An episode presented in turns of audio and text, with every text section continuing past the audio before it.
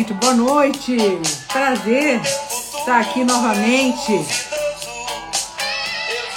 Hoje com super convidado, né? Uma pessoa especial. É um cara. Oi, Lu! Olá! Cara que é referência no mundo do vinho. Olha, chegou, Murilo. Oi, Rogério, querido. Prazer em ver ter você aqui essa. Então, Rogério, é da nossa época.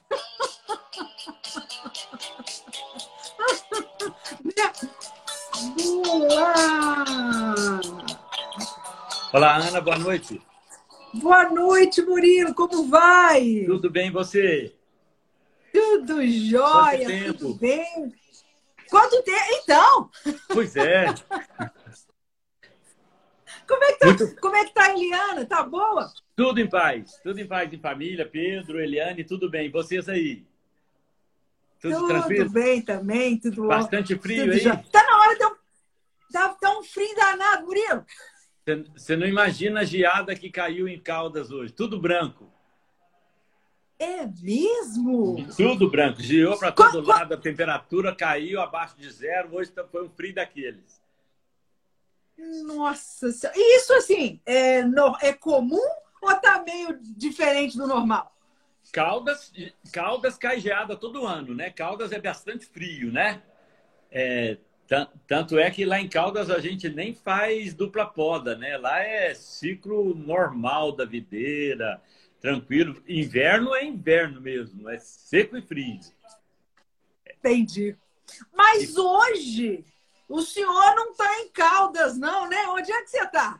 Eu estou em Andradas. Eu fui é, raptado pelo Dedé e pessoal da Casa Geraldo, é, que estão recebendo aqui um grupo de consultores em viticultura e queriam pediram para que eu viesse aqui trocar uma ideia com eles é, para falar sobre. Eles estão vindo aqui, o pessoal do Rio Grande do Sul, para conhecer um pouco a dupla poda, né? Então, Entendi. eles pediram para que eu viesse aqui falar um pouquinho sobre sobre os nossos vinhos de inverno, né? Murilo, é interessante você é, é, fa falar né, isso, que a, a, a, grande verdade é que. Gente, eu não sei onde é que está tocando ainda. Ok, parou. É, a grande verdade é que mesmo dentro do, do universo né, do, do, do de, de, de, dos, dos produtores de vinho, né, dentro dos, dos produtores de vinho do próprio Brasil, tem muita gente que ainda, né, de outras regiões produtoras, ainda não conhece o trabalho que é feito, né, com a dupla poda, inclusive nem experimentaram os, os vinhos de, de, de, colheita de inverno ainda, né? Isso é muito comum, né, Murilo?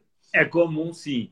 Tá, tá diminuindo bastante nos últimos anos. Eu acho que de três anos, quatro anos para cá, é, aumentou muito o volume de marcas de, de, de, vinhos de inverno, né? De novas casas, de novos vinhedos, mais medalhas, medalhas no Brasil, medalhas no exterior. Então, hoje as pessoas, hoje já tem uma, uma curiosidade generalizada. Muitos ainda não conhecem efetivamente, em loco, ou nem provaram vinho, mas já ouviram falar, né? É, principalmente assim, junto à, à parte brasileira da viticultura que se dedica à vitis vinífera, né? o que é uma minoria ainda, né, Ana? Nós somos uns grandes Sim. produtores de vinhos de Labrusca, né? É, e, mas o cenário da, de vitis vinífera atravessa por uma, uma revolução que já dura mais de 20 anos, que foi uma revolução ditada pela necessidade de se encontrar formas de fazer uvas de melhor qualidade para melhorar a qualidade do vinho, né? E há mais de 20 Sim. anos, muita gente trabalha nisso e acaba que esse mundo é, é pequeno, né?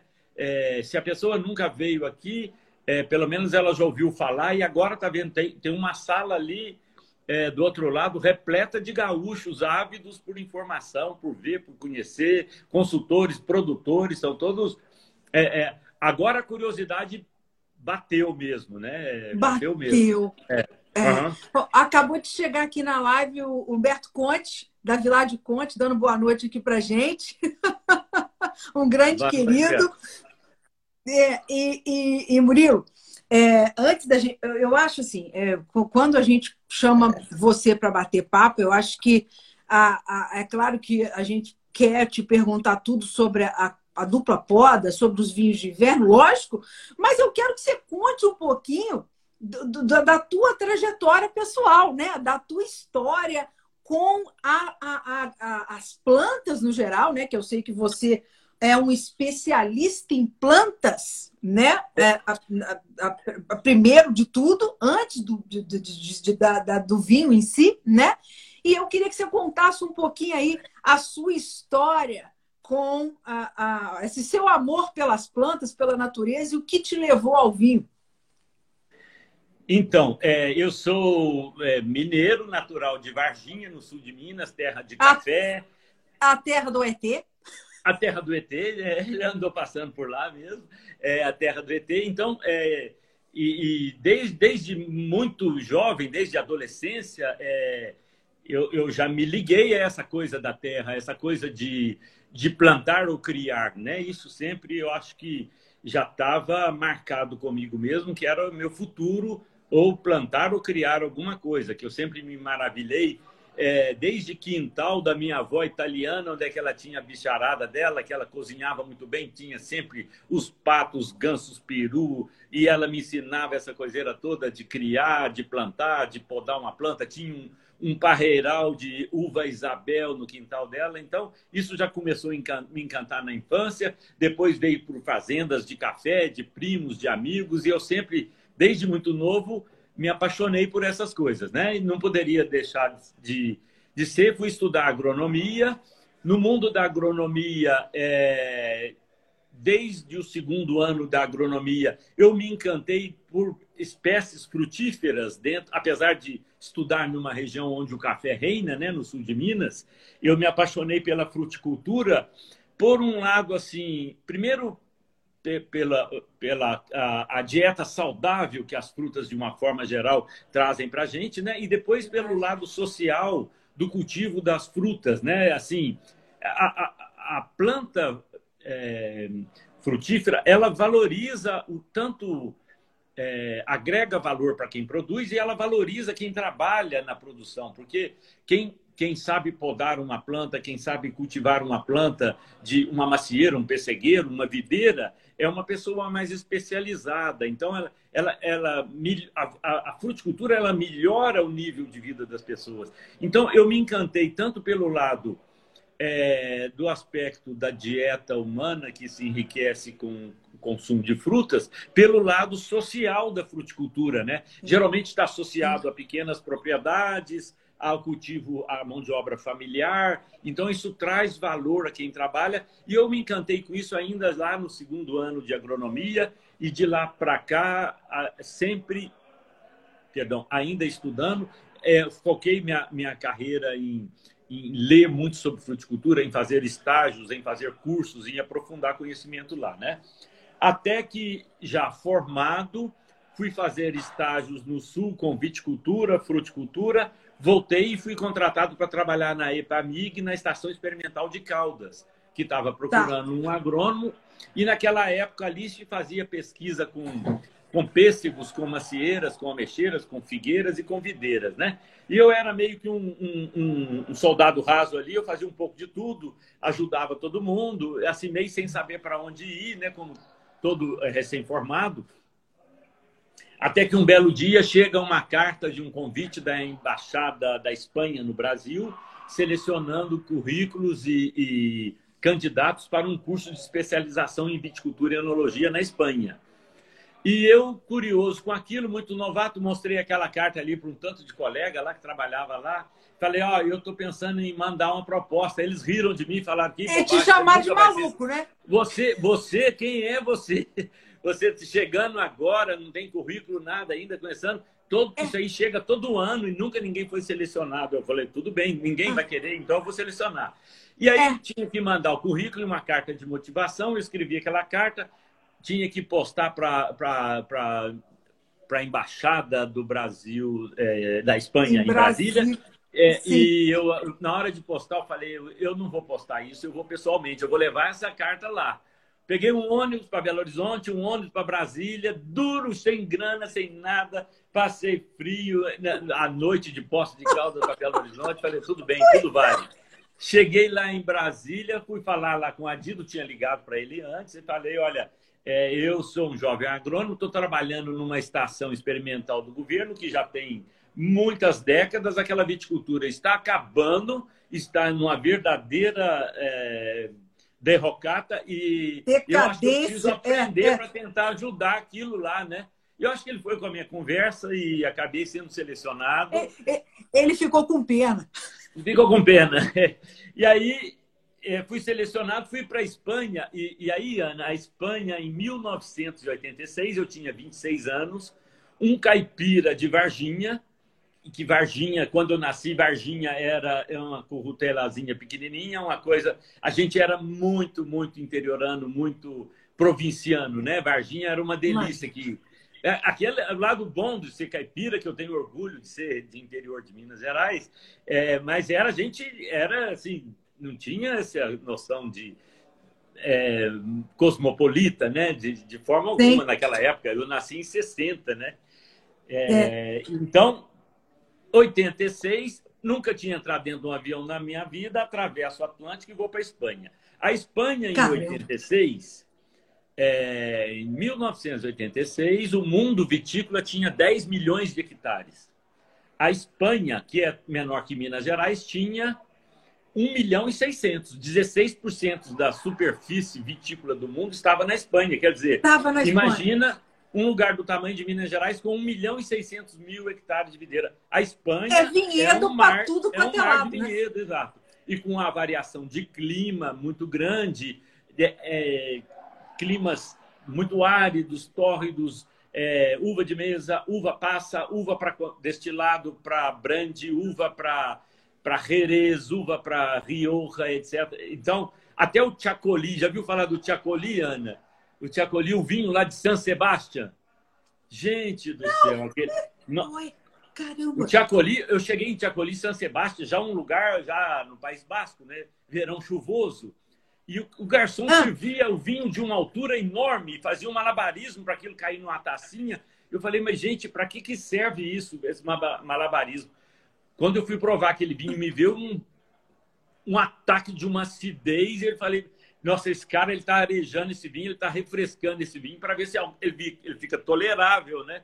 Aí depois o Caramba. melhorou bem, né? Mas é, esse vinho ainda existe. Então, é, quem ia na Espanha ou quem vai na Espanha e se interessa pela viticultura, não tem jeito de voltar apaixonado, né? Você imagina um jovem solteiro, 26 anos, a Espanha. Imagina. Imagina. E eu estudar, estudei viticultura com o professor Luiz Hidalgo. Luiz Hidalgo era uma enciclopédia ambulante de viticultura. Ele dava aula para a gente uma, uma, uma, tarde inteira, não é. tinha uma uma transparência, muito menos PowerPoint, não existia, não tinha uma lousa, não tinha nada. Ele abria um livro e falava de viticultura a tarde inteira. Ninguém piscava os olhos. Ninguém piscava os olhos. Então, eu fiquei encantado com aquela pessoa, saindo visitando a, a viticultura espanhola. Aí terminei aquele curso, voltei para a Espanha. Quando eu cheguei na Epamig, Murilo tem o pêssego, Murilo tem o figo. Eu falei, Murilo agora dedica-se à viticultura. Eu enterrei meu diploma numa taça de vinho, não quero saber mais nada. Voltei encantado, né? É, Imagina. Contaminado pelo vírus da viticultura e assim eu estou até hoje, né? Aí tem uma e, e... longa história que eu não quero tomar muito teu tempo com essa longa história. Não, mas eu, mas eu, eu tô com tempo. Eu acho que quem não tá com tempo é você aí, coitado.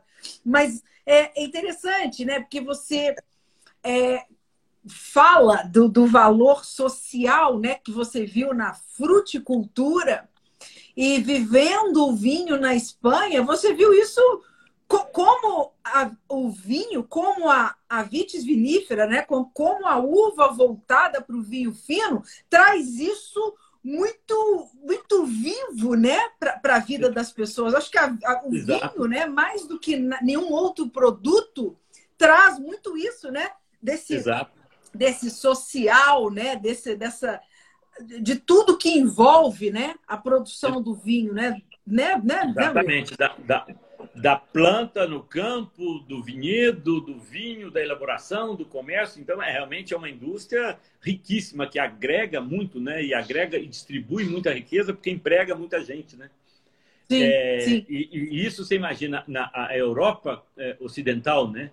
Itália, França, Espanha, Portugal, isso aí é lá que está assim na época, tinha mais de 50% da viticultura e do vinho do mundo estavam ali, né? Eu acho que ainda hoje estão, né? É, então, realmente, ali, você vivenciando aquilo, do pequeno produtor até as grandes empresas, é, é um mundo à parte, né? Isso aí fascina realmente é, um técnico. E aí, eu volto da Espanha, começo a me interessar pela viticultura cada vez mais. Isso a gente está falando de 1986 eu fiquei como é, gerente administrativo dessa estação experimental durante três anos, até que em 89 eu falei: não, chega, não quero mexer com papel no Estado a minha vida inteira, eu quero ser técnico de viticultura, pedir licença para o Estado para me candidatar a uma, uma pós-graduação. Né? Eu era Sim. agrônomo com especialização em viticultura. E aí eu falei, não, eu tenho que fazer mestrado, doutorado, porque a ferramental de pesquisa no Brasil, se você não tem um doutorado, você não é ninguém. É. Aí pedi, me candidatei a uma bolsa do CNPq, fui aprovado, aí para mim me liberou, e eu poderia ir para a Califórnia ou para a França. E aí eu não sei se influenciado por Asterix e Obelix e a vontade de comer já ali, que, que é a leitura que eu tinha desde a minha infância, é, eu falei, ah, não, eu quero, eu quero ir para a França, eu, eu vou para a França.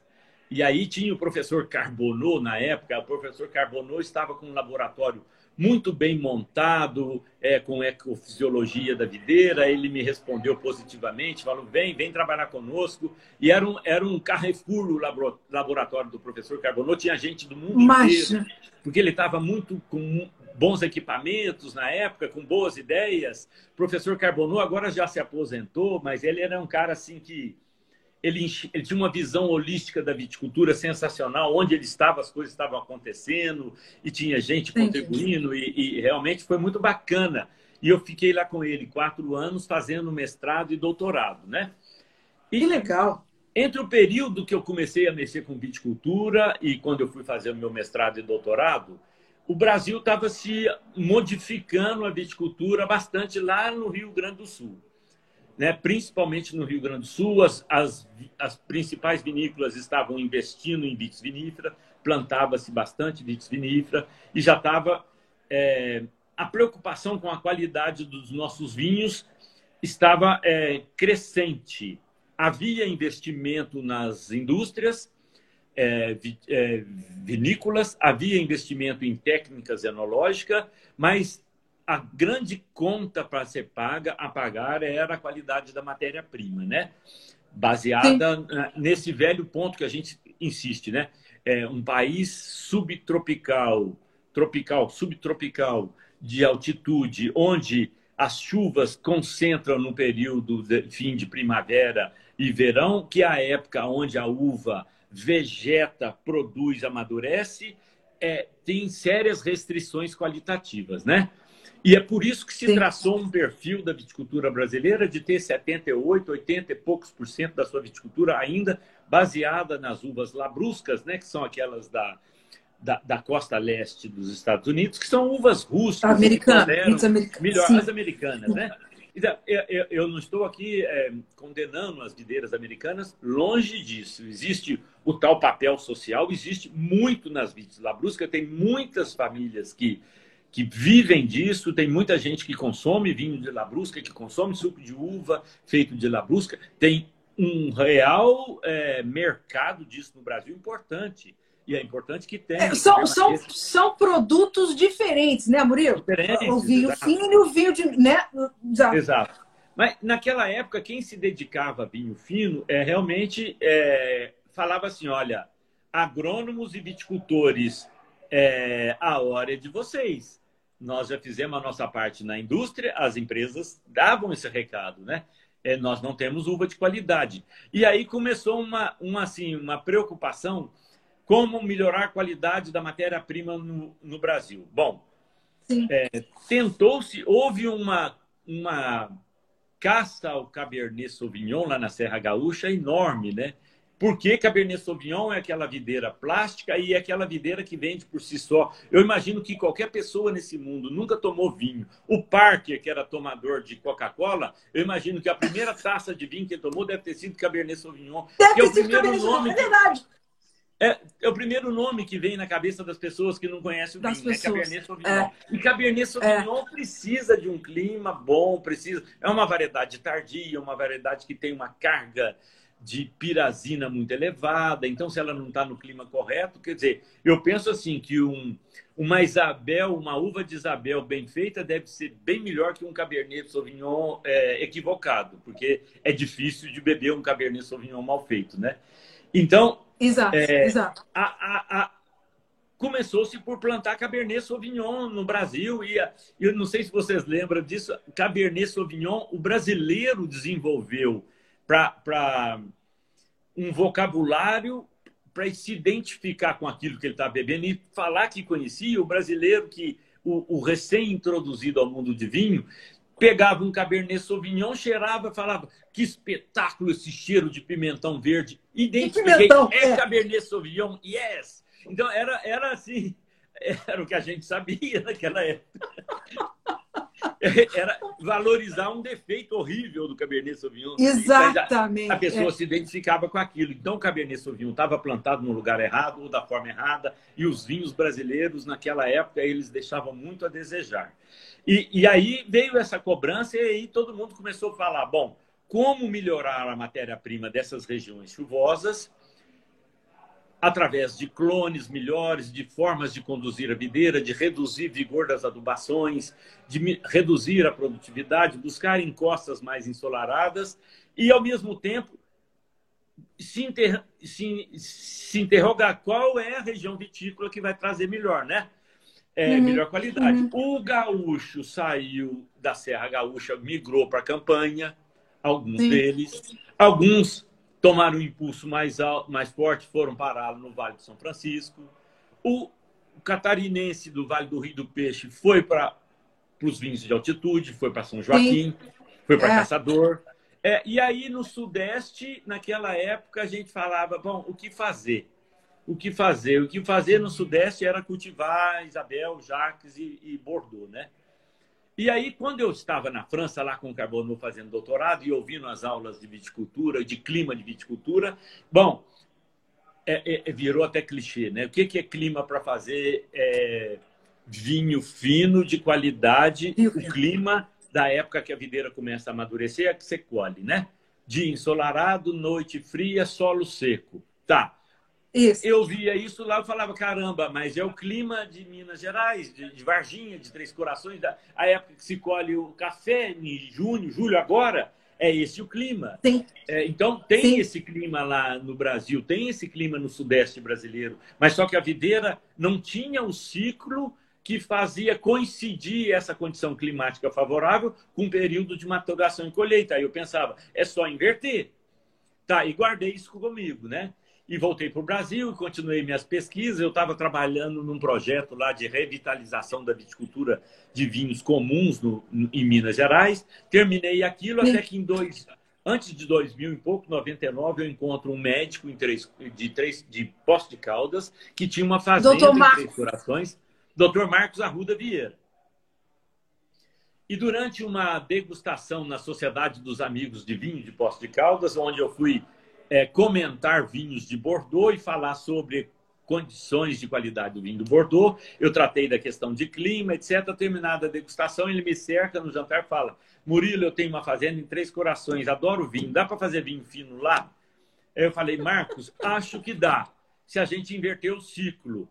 Eu tentei em Caldas, que é mais alto, mais frio, aqui não funciona, a planta trava.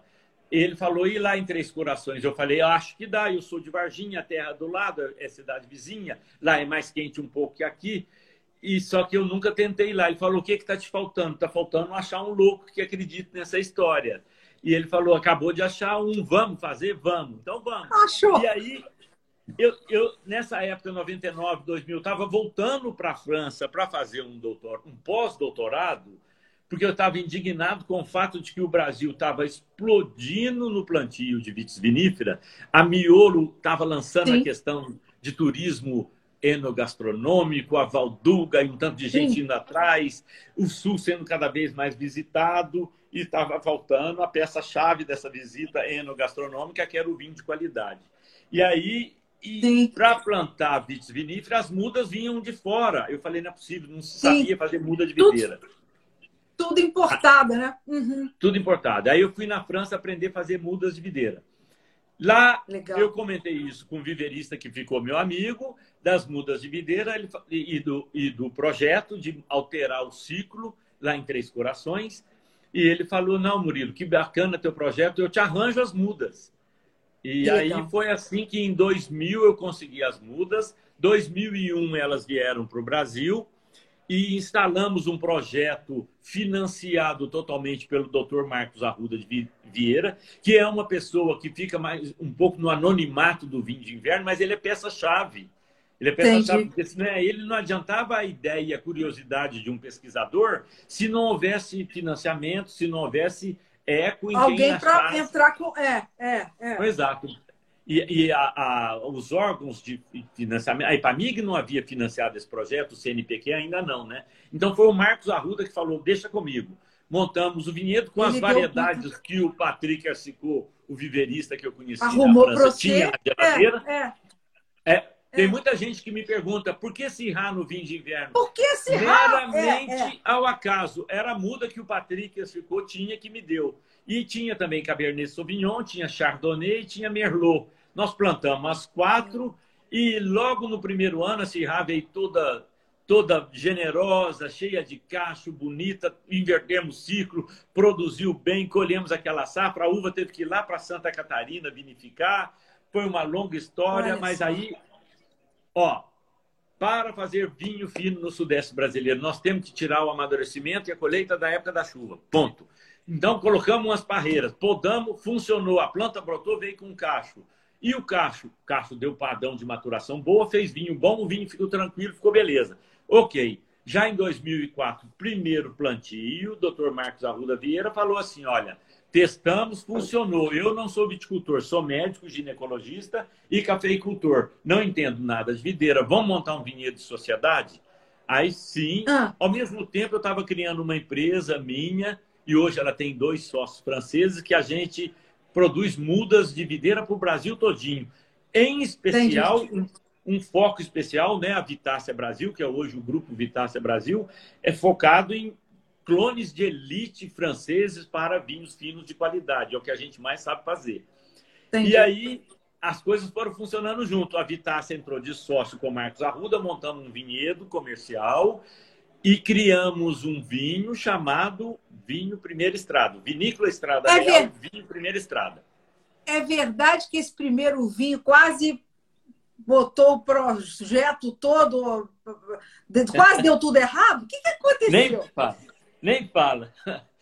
Esse, o primeiro vinho da área experimental, é, ah. ele foi feito lá em Santa Catarina, na Ipamig. Aqui não tinha vinícola ainda adaptado a, a vinificar com vinífera. A gente trabalhava com vinho, somente vinhos populares.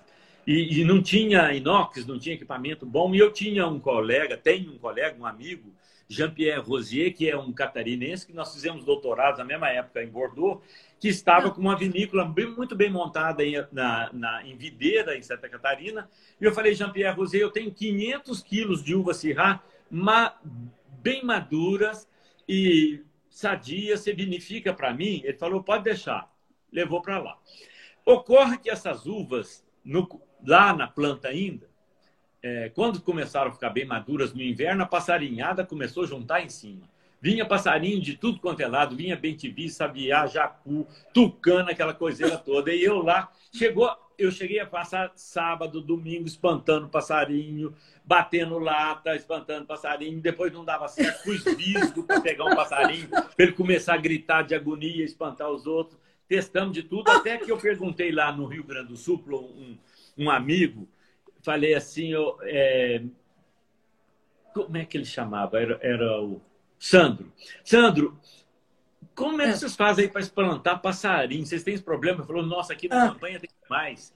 é, experimenta o Max Repel. É um repelente natural. Aplica o Max Repel, foi feito na Califórnia, eles usam isso lá e funciona muito bem. O passarinho fica enjoado ah. com aquele gosto e eles dão sinal para os outros, eles vão tudo embora. Comprei o Max ah. Repel, custou uma fortuna aquele Max Repel. Aplicamos aquilo, não chovia nada. Passarinhada plantou uma, ah. uma semana, 15 dias, voltou do mesmo jeito. É, não resolveu o problema da uva mas nós ah. conseguimos colocar umas telas para espantar, etc. Conseguimos colher a uva. Esqueci o Max Ripel, mandei essa uva lá para fazer o vinho lá em Santa Catarina. Quando o vinho ah. chegou, o Rosier, acho que ele estava muito ocupado naquela época, ele deixou para algum ah. estagiário fazer o vinho. Falou: Ó, a tua uva chegou um espetáculo, o vinho tá bom, tá ok, tudo beleza. Tô te mandando as garrafinhas. Vieram as garrafinhas 375. Quando chegaram ah. as garrafas, eu mal tive tempo de experimentar o vinho, estava embarcando para a França. É, eu já tinha constituído a Vitácia Brasil, com dois sócios franceses, estava indo lá e levando um consultor lá do Sul para mostrar para ele a, a, normatização de certificação de mudas que a gente queria implementar no Brasil, para mostrar para ele, olha, essa empresa é séria, nós queremos atingir o mercado brasileiro. E fui girar a França com esse cara. Até que um belo dia, e o vinhozinho estava lá na mala. Esse vinho que eu é. não tinha experimentado. Até que um é. dia, no verão, lá, uma casa de um dos sócios, no pé dos Alpes, uma noite de lua cheia, maravilhosa, uma piscina, e a gente enxergava aquele, os Alpes, e aqui ela, ah. ela preparou uma perna de cordeiro, um gigot de agneau, e aquele... Ah. Falou, vamos aproveitar isso aqui para provar o vinho, o primeiro vinho da dupla poda do Murilo. Aí abre aquela garrafa, tinha dois sócios franceses, o consultor brasileiro e eu à mesa.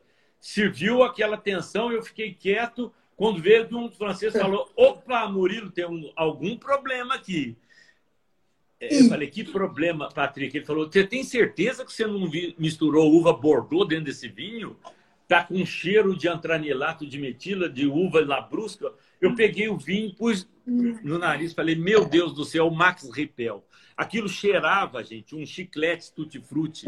A coisa mais... O mesmo cheiro do Max Ripel ficou na pruína da uva, na uva não saiu e foi dentro da garrafa. Nossa Senhora, joga fora. Aí trouxeram um Hermitage, um Cote Rôti, a gente estava pertinho do Hermitage, ó, o Chirac vai acompanhar a perna. Murilo, os franceses riram, né? E falava assim, ó, nós acreditamos muito no teu doutorado, nós te damos uma outra chance, mas pelo amor de Deus, não aparece comigo. Quase que eu vim da dupla poda pelo amor, Sai com esse vinho daqui! É, exato, quase que morreu na praia. Bom, foi um acidente de percurso e logo foi identificado que era aquela molécula daquele Max Ripel que estava ali, né? E ficou, nunca saiu. Aquele vinho foi feito da safra de 2003 Muitos anos depois ainda tinha amostras na cave lá da Ipamiga, a gente provava de vez em quando, estava aquela mesma porcaria. O negócio estava lá.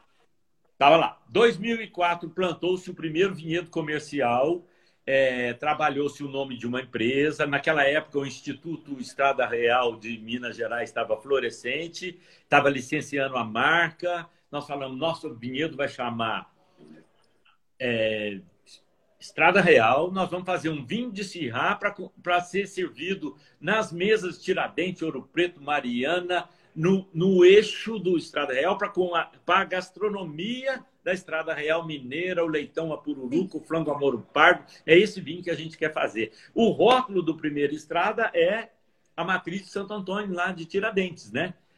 E. Tá aí. Né? O próximo. Ah, é. Esse aqui é, o, é, é o rock é ouro nosso. Isso é a matriz Santo Antônio. É então a gente se inspirou. O vinho de inverno, nosso primeiro estado, foi inspirado é, na gastronomia no sul de Minas Gerais. A gente queria é, mineiramente pensar na nossa regiãozinha ali, né? E aí plantamos em 2004. O nome Primeira Estrada veio de um conflito de de interesses entre o Instituto Estrada Real e a gente, porque no momento de assinar um contrato, é, o responsável pelo, pelo licenciamento da marca veio me dizer que estava licenciando um Malbec argentino, um espumante da Serra Gaúcha, ah. como vinho primeiro estrada, é, vinho estrada real também, né? Eu falei, olha, amigo, nada contra o Malbec argentino, muito menos nada contra o espumante gaúcho. Todos eles são bem-vindos. Só que o nosso vinhedo está em Três Corações, que é território, é, é o eixo é, da Estrada Real. E Histórico, um né? Histórico. Então, é. você vai dar mesmos é. direitos e deveres para um vinho argentino e um da Serra Gaúcha? Não. É, ele falou, não, é porque a gente precisa ampliar o leque de possibilidades. Eu falei, não, não para em pé esse teu argumento. Um turista rico que vai numa pousada cara de Tiradentes, se ele quiser tomar Petros, ele toma, não precisa ter um é. selo do primeiro, da Estrada Real. É, são é. duas coisas diferentes. Então, olha, vamos fazer o seguinte: a nosso, nosso CNPJ já é Estrada Real. É. O nosso vinho não vai chamar Estrada Real. Eu não vou pagar royalties para você, eu vou arranjar outro nome, essa licença e esse contrato nós não queremos mais.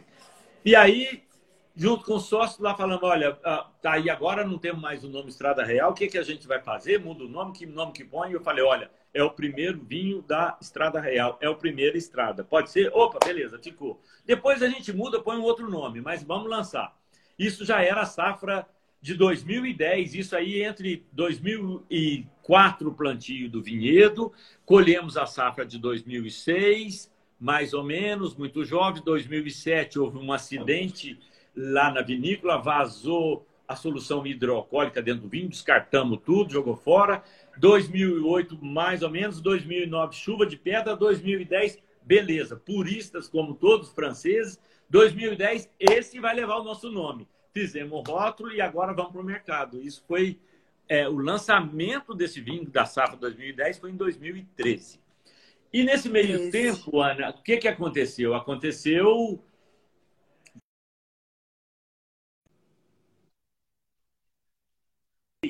a televisão vivia em cima, os jornais em cima o tempo todo. Né? Você tem um pedacinho de videira colhendo uva no inverno, uma coisa diferente a televisão bombardeou, então, o marketing veio gratuito e despertou a atenção de um tanto de gente, né? Aí veio... É. Olha, tem, eu tenho um tanto de... É, não são clientes mais, hoje são amigos, irmãos, né? De gente que era é, começou como cliente de muda, depois como cliente de consultoria, e aí tem provavelmente eu vou esquecer um tanto de nome que me perdoe os amigos dizer, mas, mas começou Maria Maria, Brandina, começou Casa Geraldo aqui onde estou, Guaspari, começou um tanto de gente, Luiz Porto, é, entre vários outros, né, começaram a plantar as videiras, o Casa Terrone, e foi e aí depois foi multiplicando, multiplicando. Hoje tem, se eu for tentar falar todo mundo aqui, eu vou esquecer mais da metade, mas hoje tem 500 hectares entre Minas Gerais, São Paulo, Rio de Janeiro, Centro-Oeste, inclusive lá por onde andou Lázaro a semana passada, Cocalzinho de Goiás, ali tem um belo vinhedo, né? onde andou Lázaro?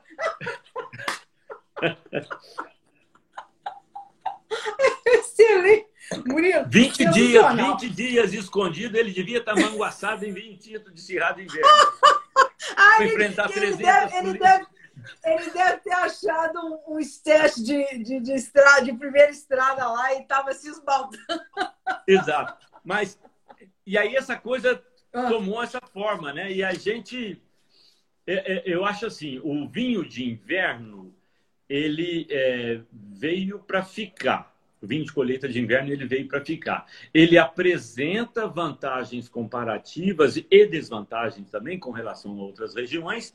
Ele não pretende ser melhor que ninguém, ele pretende ser um bom vinho, né? Assim como tem ótimos vinhos feitos em Santa Catarina, no Paraná, no Rio Grande do Sul, no Nordeste, com outras técnicas, com outros princípios. O vinho de colheita de inverno, e aí.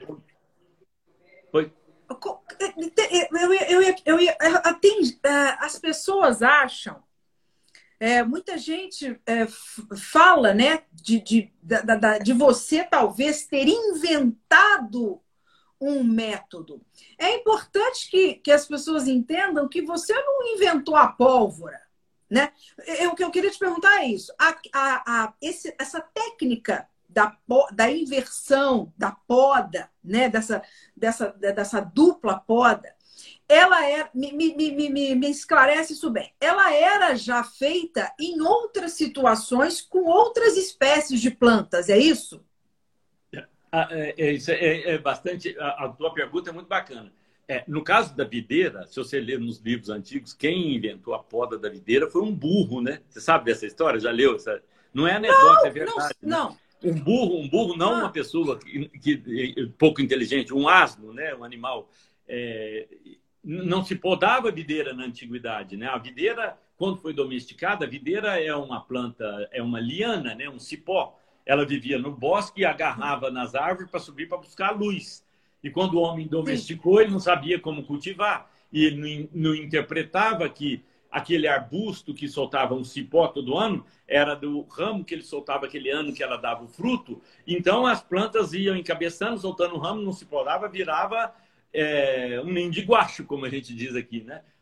E aí sim, até sim. que um burro invadiu um jardim e, e, comeu as plantas ainda em fase de, de vegetação, comeu as folhas e comeu ramos também. Entendi. E essa, essa videira, no ano seguinte, brotou mais viçosa, podou, é, brotou melhor, produziu melhor. E aí que quem observou isso falou: não, essa planta precisa renovar esses ramos todo ano para que ela produza com equilíbrio, ela, que ela produza bem. Então, só estou citando essa anedota que quem sou eu para falar que eu tenho alguma coisa sobre é, domínio de uma poda.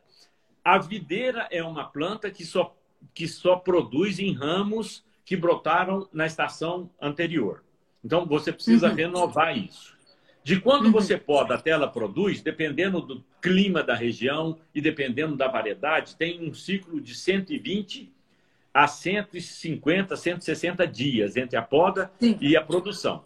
Um ano tem 365 dias, então você pode fazer dois ciclos por ano, desde que as condições climáticas permitam. A videira tem um zero vegetativo de 10 graus centígrados acima de 10 graus, Sim. ela vegeta o ano inteiro. Se você podou hoje, Sim. ela produziu dali a 50 dias, você poda de novo, ela vai produzir de novo. Isso se faz para vinho, para uva de mesa, nas regiões tropicais. Em Petrolina já se fazia, isso para todo lado. É, o que a dupla poda tem de original, o que foi desenvolvido, a, a, a ideia que se concebeu, imagina, eu lá em Bordeaux, a capital mundial do vinho, onde se fala em qualidade. Eu estava almoçando e jantando em qualidade de vinho e eu estava falando que qualidade de vinho faz com tal condição de clima. Eu falei, eu tenho que desenvolver um método, um pacote para fazer qualidade Sim. de vinho. É, a poda é uma ferramenta, mas não é só isso, porque a gente precisou desenvolver para esse pacote quando podar e em função do que? Não é em função de um mercado de uva fresca, é em função de fazer o ciclo coincidir com essa condição climática de noite fresca, hum. solo seco. Qual o clone, como podar, qual a variedade, qual o porta-enxerto, é, qual o estudo da maturação fenólica, qual o clima mais adequado.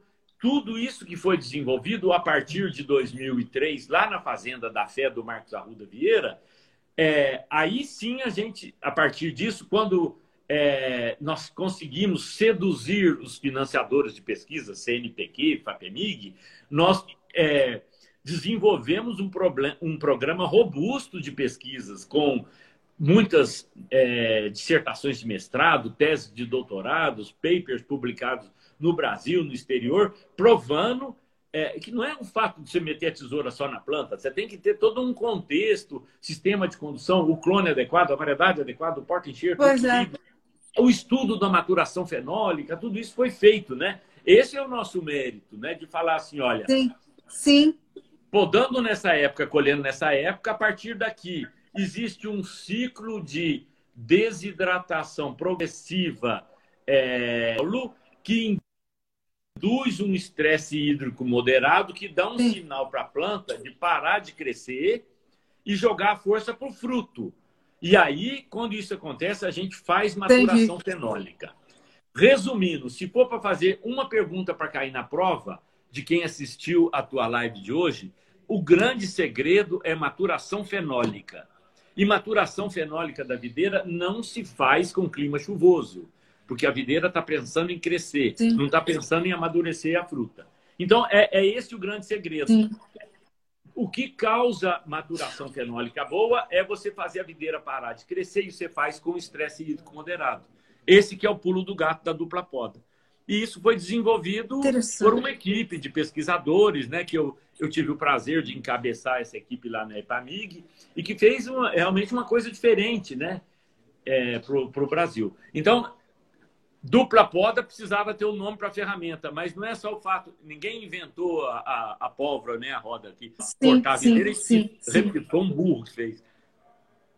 Sim. O, o, que, o que me, me chama. Uh, eu sei que você está com o tempo meio escasso, mas eu queria te perguntar uh, com relação à técnica o seguinte: você precisa, então, dar um sinal externo né, para essa planta que ela precisa parar de crescer, né?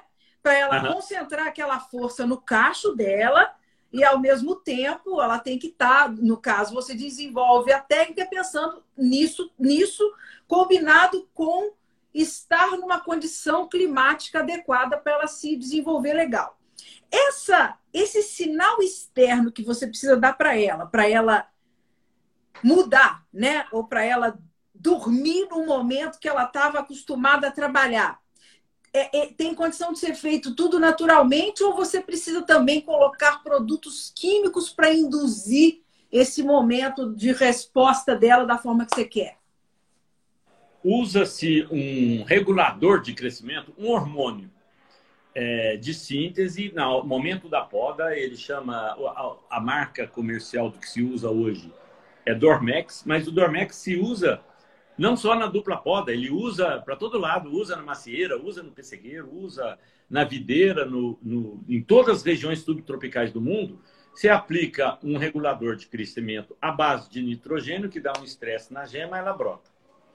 Aí o pessoal fala, ah, isso é uma viticultura química que é, ah. deixa resíduo, mas de forma alguma. Você está aplicando um, uma pincelada de um nitrogênio concentrado em uma gema a 190 dias de colheita da uva e a mais de dois anos antes de você consumir. Não deixa nenhum resíduo na fruta. Isso é usado é, em todas as regiões subtropicais e tropicais do mundo para fruticultura, para macieira, para pessegueiro, é usado sem nenhum problema para a saúde. Então, isso, isso é usado.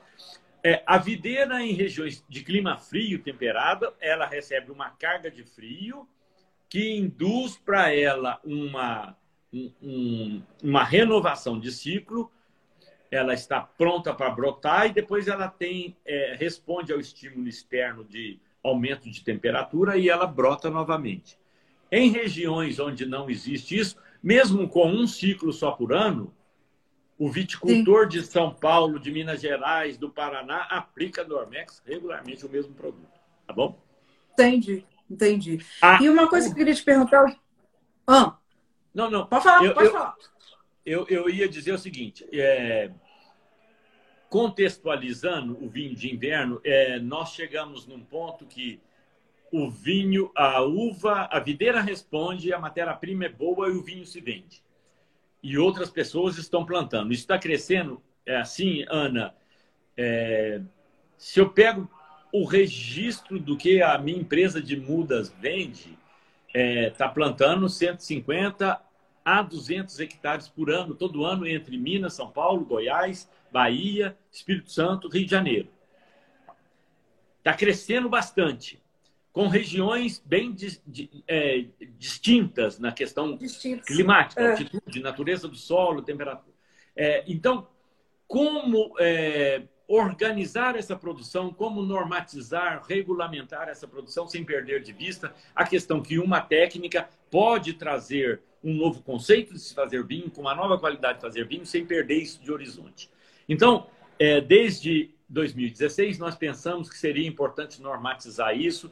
Criamos uma associação, Associação Nacional Sim. de Produtores de Vinho de Inverno, Amprovin, é, que tem por objetivo principal é, normatizar esse vinho de inverno. O que, é que nós Sim. fizemos? Criamos uma marca coletiva e o regulamento de uso dessa marca coletiva. É, eu estou falando do futuro do vinho de inverno, é, porque o presente dele é promissor. Hoje está tá todo mundo vendendo. Graças a Deus, o, o, a pandemia não nos fez mal é, na questão de produção e comércio do vinho. Pelo contrário, ela nos fez bem, porque nós produzimos mais uva, nós vendemos mais vinho, o consumo do vinho brasileiro aumentou, o consumo do vinho geral aumentou e do brasileiro, idem.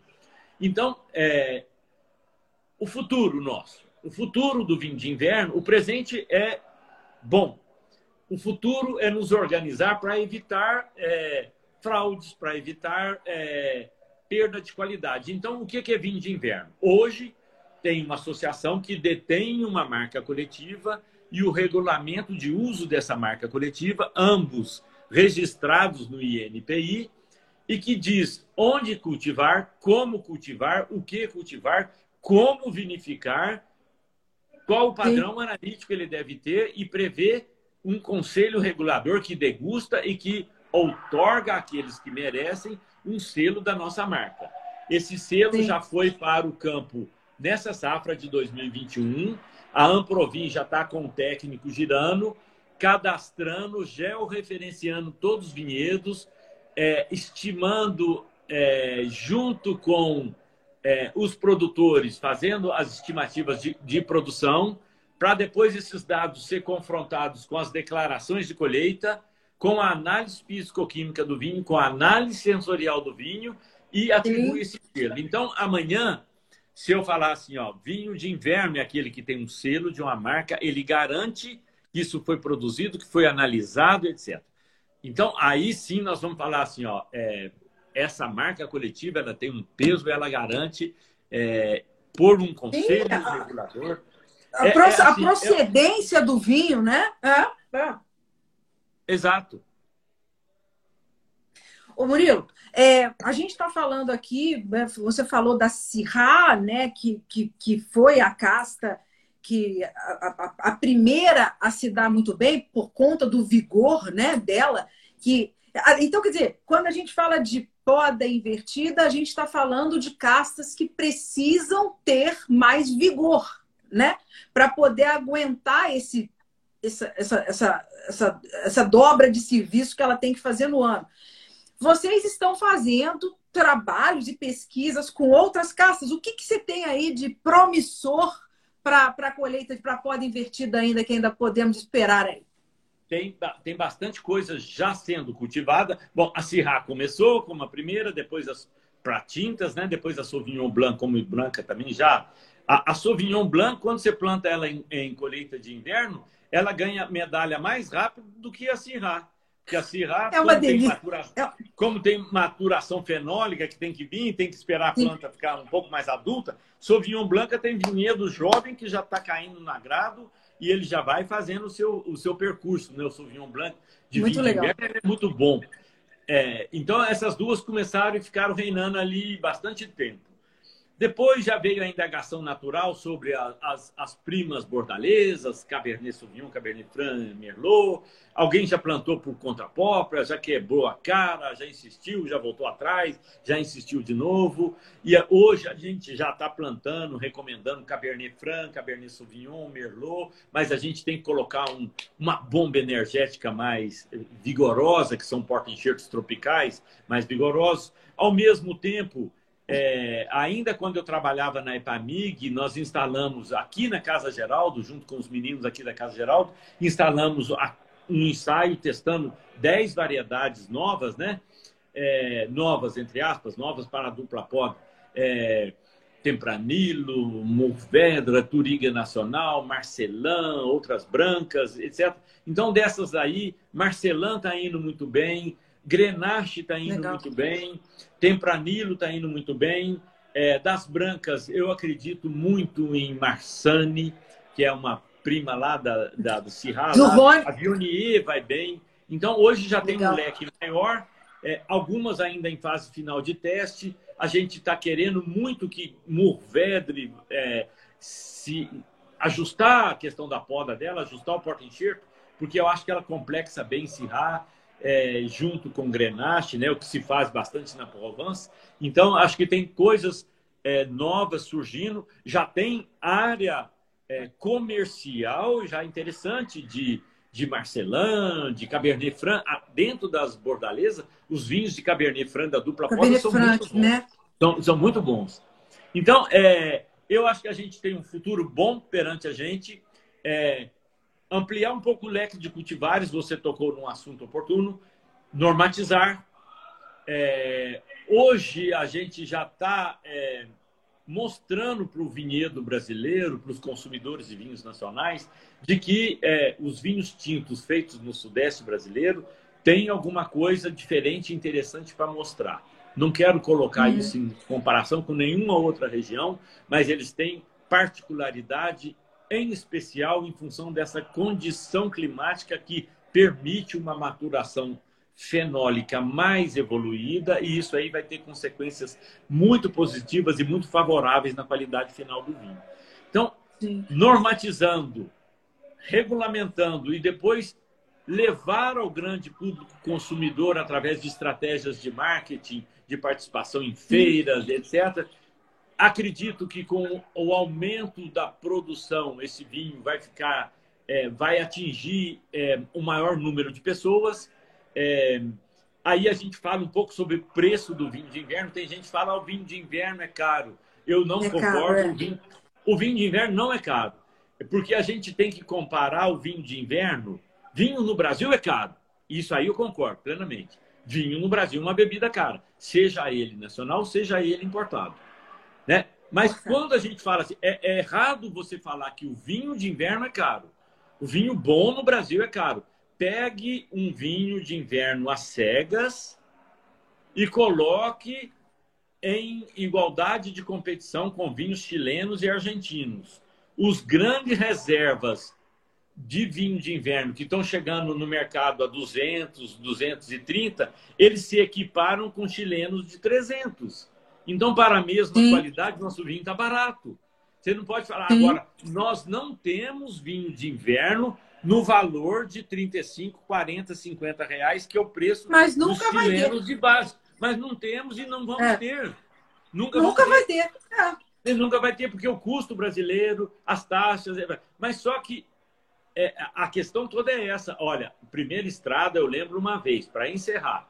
Eu lembro uma vez, é, logo quando o nosso vinho foi para o mercado, a confraria é, Soave de Poço de Caldas resolveu fazer uma degustação de cirrás é, às cegas. E eu não fui.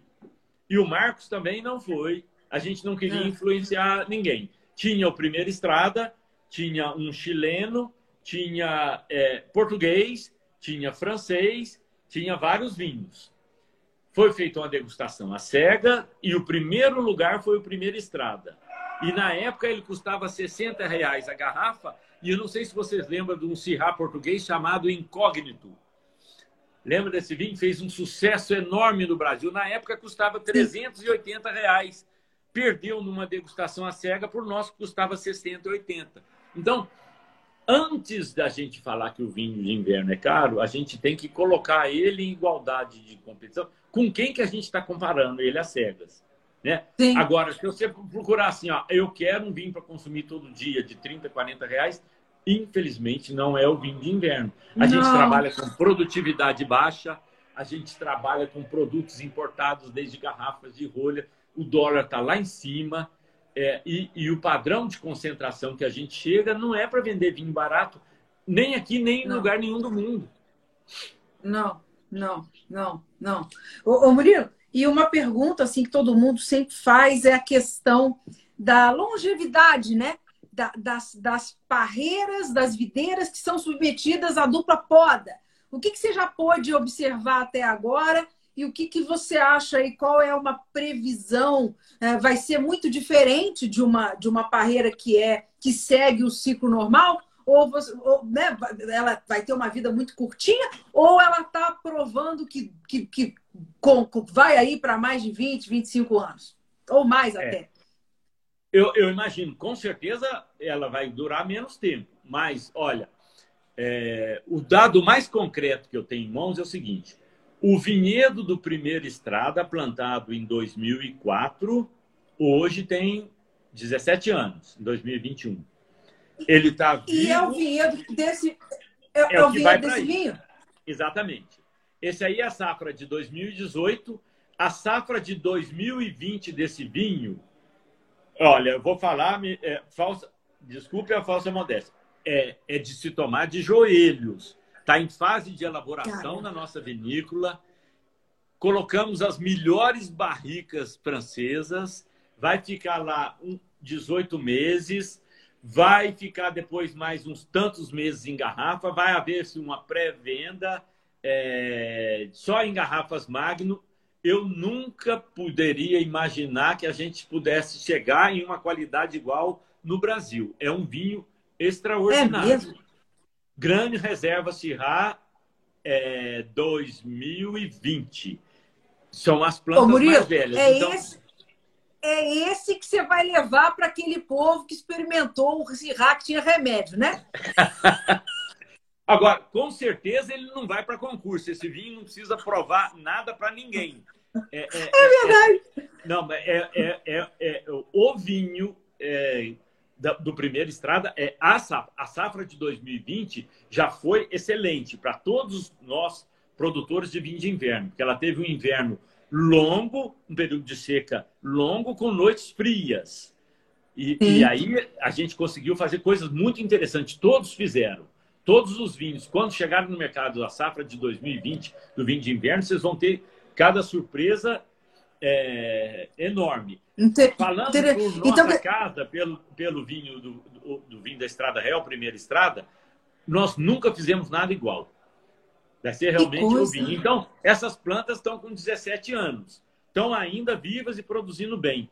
Eu acredito que vão viver 20, 25 anos, mas vinhedos em climas subtropicais, eles são, eles vivem menos tempo. A pressão de desenvolvimento de fungos de solo, de fungos de madeira é mais alta do que na, na, na, no, clima, é, no clima temperado da Europa.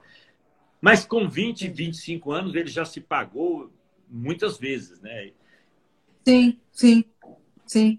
O, o, o coach fez uma pergunta aqui que, que é interessante, que a gente estava falando de castas que você está testando e vocês estão achando promissoras.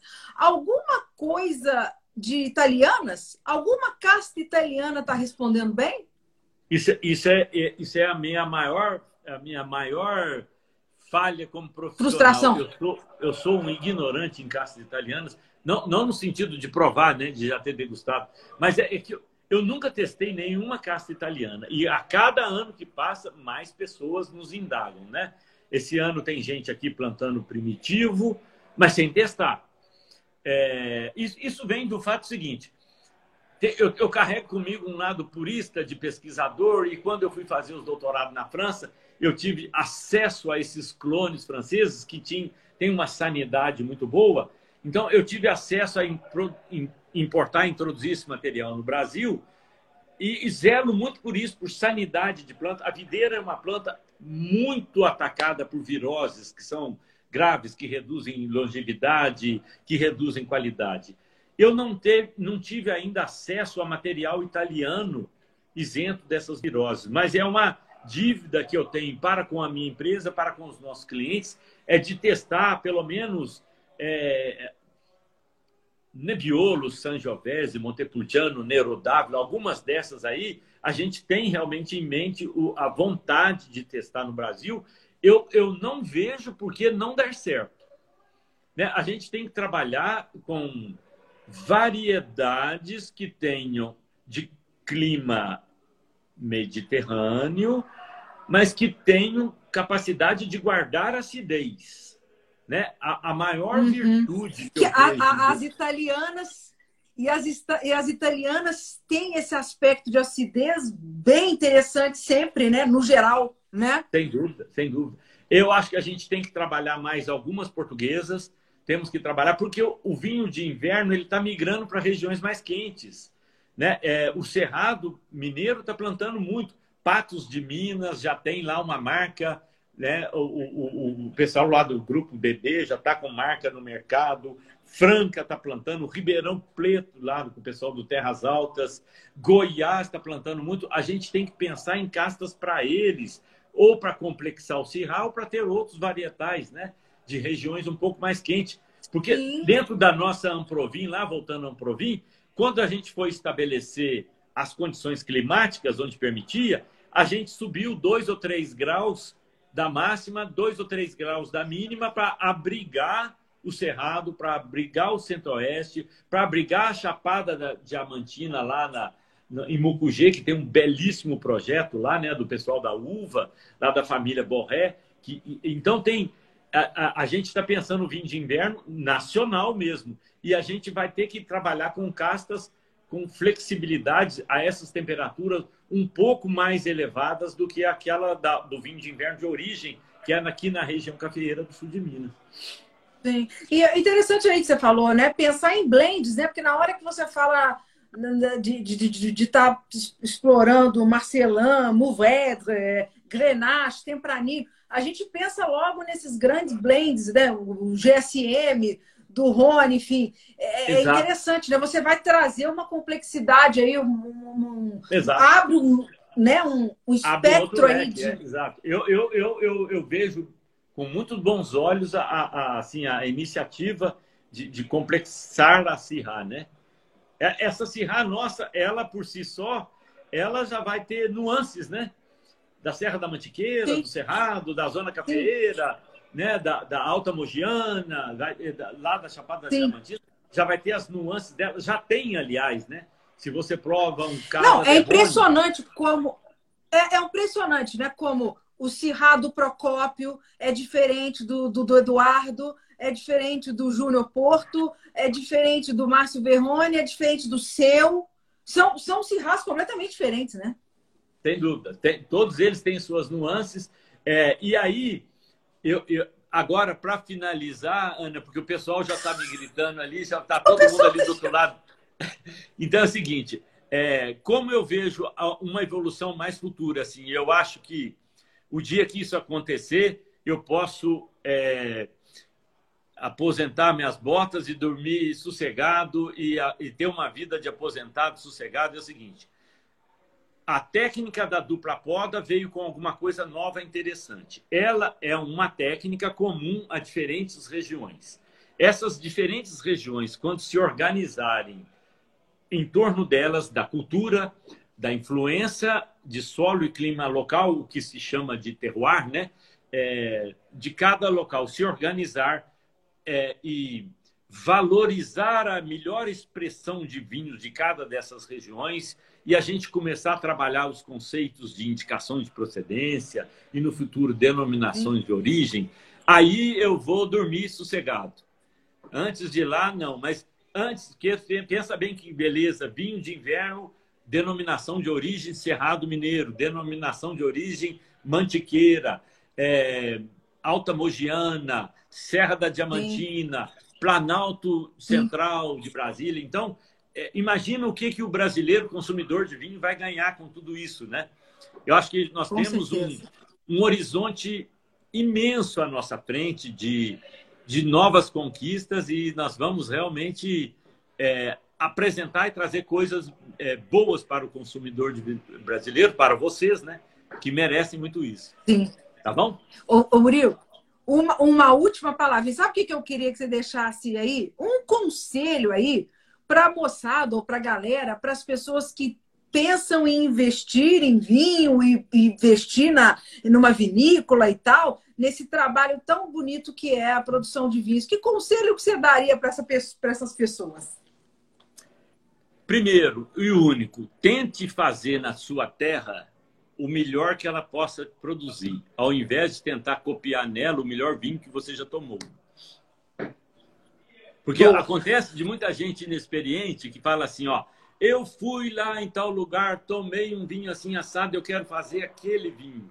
Não, não é por aí. Se você quer plantar uma videira, compra uma terra e fala assim, ó, eu tenho um quebra-cabeça aqui composto da influência de solo e clima, de uma dispersão genética enorme que são as variedades de videira e depois da inteligência humana. o que que o solo, clima me faz em contato com uma espécie vegetal maravilhosa que é a videira, qual delas que eu vou colocar ali e trabalhar com inteligência para fazer uma coisa que seduz o consumidor. Então é isso. Faça o melhor vinho que a tua terra é capaz de produzir. Não tente uma cópia do melhor vinho que você já tomou. E aí, com certeza, você vai errar menos. De preferência, com um terreno de encosta bem ensolarada, porque, como diziam os antigos, Baco ama a colina. Excelente! Ô, Murilo, querido! Muito obrigada. Ó, fala com o pessoal aí, fala pro Carlinhos, para os meninos todos, que eu tô chateada que eles querem roubar você de mim. Falarei. E manda um, um beijo para todo aqui mundo. com vocês todos, viu? Um prazer imenso, obrigada. viu? Obrigada, obrigada a vocês. Tenham uma boa noite e muito obrigado aí pela atenção e até uma próxima. Obrigada, Murilo. Um beijo para todos. Obrigada, gente. Obrigada a todos que estiveram aqui com a gente. E assim a live vai ficar salva. Esse bate-papo está sempre aqui. Uma honra, um prazer. E Murilo, até breve. A gente vai se encontrar pessoalmente em breve. Em breve. Um abraço. Um, tchau. Um beijo. Tchau, gente. Boa tchau. noite. Obrigada, viu? Obrigada, Bela. Bela, você tá aí. Obrigada, viu, querida? Um beijo. tchau. Boa noite. Tchau, gente. Muito obrigada, viu? Obrigada por todo mundo que esteve por aqui. Desculpa a correria, ele está lá em Andradas, é, com o pessoal da Casa Geraldo e com outros, outros empresários para conversar sobre. Né, pra... Então, quando o Murilo está perto, todo mundo quer Murilo. então, aqui, mas eu espero que vocês tenham gostado desse papo hoje. Obrigado por, pela, pela participação. Se ficou alguma coisa não respondida, Oi, Bela, querido. Eu te vi aí já tem um tempo. Desculpa, não pude falar, não falamos, né? Não pude falar com você. E obrigada a todos que estiveram aqui. Obrigada pela paciência. E até o próximo Dose Dupla. Gente, um beijo, boa noite. Obrigada, viu? Saúde!